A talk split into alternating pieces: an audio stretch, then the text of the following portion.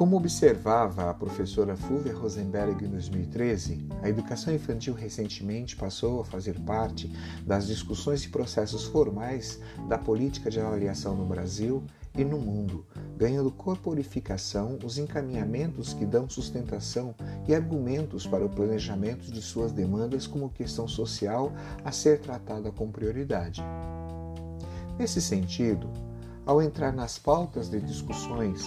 não somente o quesito acerca de sua avaliação como campo de conhecimento e trabalho docente, mas as ações concretas desenvolvidas a partir das políticas públicas da educação,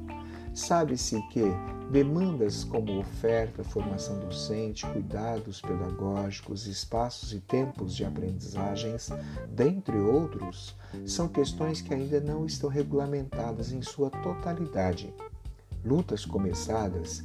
e que solicitam muitas mãos para se fazer garantir o direito da criança na centralidade do atendimento na educação infantil. Não se pode perder de vista a centralidade do papel da criança como sujeito histórico, como traduzem em seus escritos os grandes estudiosos clássicos como Piaget, Vygotsky, Vallon, dentre outros. Consequentemente, a formalização do cuidado que deve ser garantido no conjunto das políticas públicas deve transversalizar discussões, orientações que, de um lado, garantam aos pais o direito à educação de seus filhos e, de outro, que seja conhecida e delineada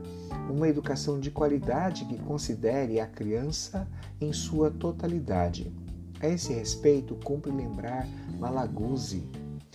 quando afirma que o ambiente escolar para a educação infantil, em sua intencionalidade, não pode se esquivar de interligar o campo cognitivo com os campos de relacionamento e afetividade da criança,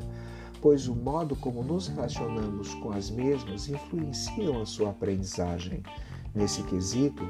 entra em cena a formação docente nas instituições universitárias, cujos currículos e percurso formativo para os seus egressos precisam explorar e divisar tais atividades,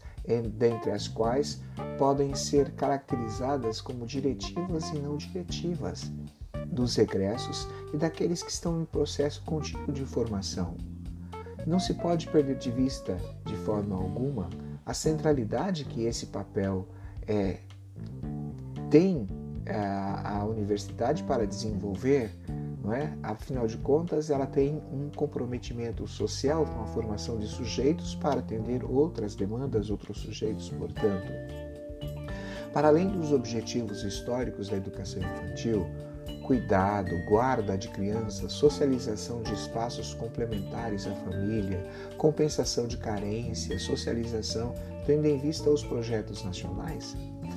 Na época contemporânea, outras e novas demandas precisam ser consideradas, principalmente na superação da dicotomia na escola e na política, né,